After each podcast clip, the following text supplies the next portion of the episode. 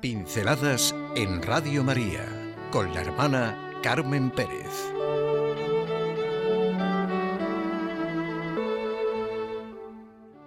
La única tristeza, no vivir como hijos de Dios. Ha dicho León Bloy que la única tristeza es no ser santos. Nos lo recuerda el Papa Francisco en su mensaje de Cuaresma y añade que podríamos decir también que hay una única verdadera miseria, no vivir como hijos de Dios y hermanos de Jesucristo. Sencillamente, esta es nuestra pincelada de hoy para nuestro camino hacia la Pascua. Empezar por liberarnos de la tristeza de no vivir como hijos de Dios y hermanos de Jesucristo, pero vivir en la vida diaria así. León Bloy, por si algunos de ustedes no ha oído hablar de él, fue un escritor francés muy controvertido, que muere en 1917. Desde muy pequeño se dedicó a buscar en los estudios su formación individual. Muchos comparan su conversión con la de San Pablo, porque fue un encarnizado perseguidor de los cristianos. Estaba totalmente alejado de la práctica del cristianismo y se había convertido en enemigo declarado de todo lo que tuviera que ver con el espiritualismo. Pasa de un anticlericalismo violento a un catolicismo ferviente a los 23 años. Para algunos fue un laico de vida sacramental sencilla, violento pero obediente. Otros lo relacionan con contestatarios de fines del siglo XIX, Nietzsche, Dostoyevsky, Kierkegaard, pero es que me ha encantado la cita del Papa. Ha dicho que la única tristeza es no ser santos. El catolicismo francés primero lo ignora y luego lo recupera y se le ubica al lado de hombres como Peguy y Bernanos.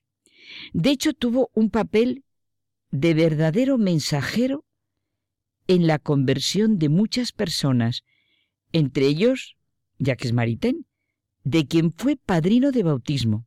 Jacques Maritain resume sus vivencias con estas palabras.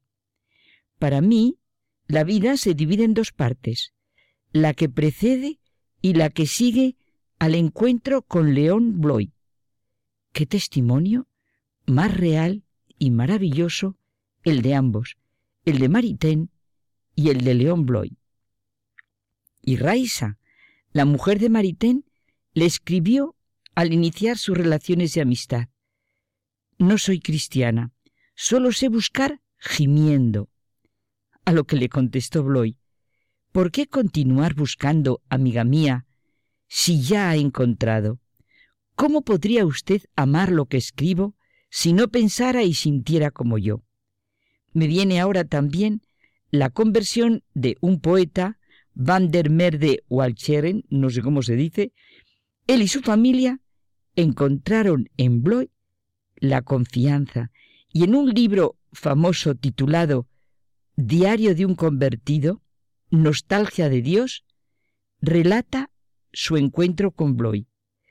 Qué grande y penetrante debe ser la emoción de un hombre que ha caminado solo por la calle buscando y no encontrando paz, y luego siente y comprende que es hijo de un Padre, conocido por Él, amado por Él, que no es jamás un átomo perdido en la inmensidad del espacio. Las cartas que Bloy envió a sus ahijados se conservan en un libro, Cartas a Maritain y a Vandermeer.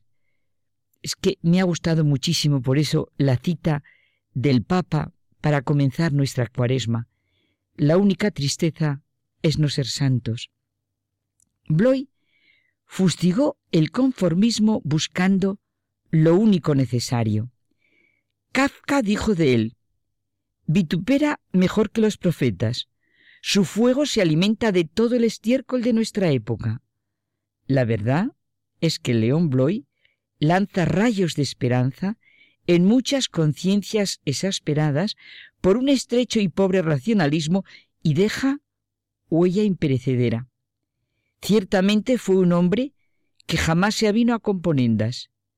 Sus palabras nos iluminan. Lo absoluto divino, manifestado por Jesús, está en la revelación. Mi absoluto, completamente humano, está en la fe en Cristo, lo único realmente necesario, y no hay otro. Esto es lo que realmente tiene que orientar la vida, configurarla. Lo que mantenía su esperanza era su certeza en la revelación de Dios y en el precepto del amor. Gritó contra la superficialidad con que la significación de la palabra divina es reemplazada por una increíble estupidez.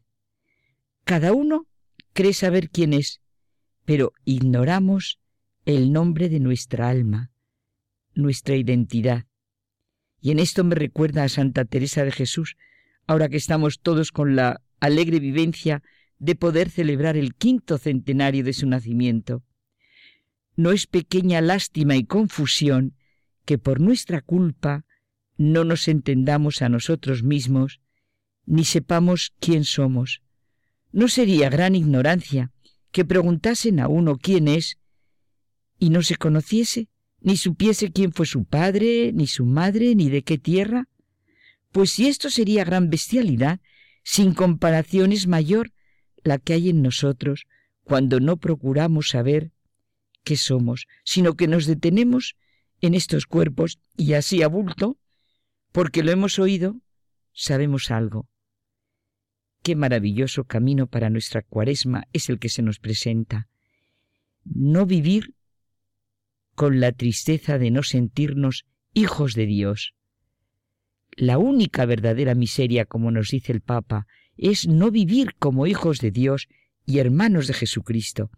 La vida de Bloy fue la de un verdadero mensajero del Evangelio, enriquecernos con la pobreza de Cristo, la lógica de Dios, del amor, de la encarnación y de la cruz, que es el mensaje de Cuaresma. Muchos iban a él en busca de consuelo. Siempre encontraron un hombre dispuesto a cumplir ese privilegio. Animaba a muchos en sus penas y tristezas, dispuesto siempre a ayudarlos, entusiasmarlos, consolarlos en momentos decisivos. Para nosotros, León Bloy tiene un mensaje. Pudo ser rico, pero prefirió vivir como los pobres, comprendiendo bien lo que estaba haciendo. Dices que Jesús ha venido para los pobres, sin duda, pero también ha venido para los ricos, para que se hagan pobres por amor, y no puedes ignorar que cientos de miles de santos le han obedecido. Jesús ha venido para las almas. Esto es lo que hay que decir. Claro, Jesús ha venido por cada uno de nosotros, para que nos sintamos amados y amemos como Él nos ama. Ama ya lo que quieras, que nos recuerda San Agustín, porque somos como un rebaño que muere de sed a orillas de los grandes ríos del paraíso. Por eso he querido sentir el mensaje de Cuaresma con la cita del Papa de León Bloy, para que busquemos lo único necesario. Quizá creemos saber quiénes somos, pero ignoramos el nombre de nuestra alma, nuestra identidad, y que Jesucristo ha venido para que todos nos hagamos pobres y ricos por el amor.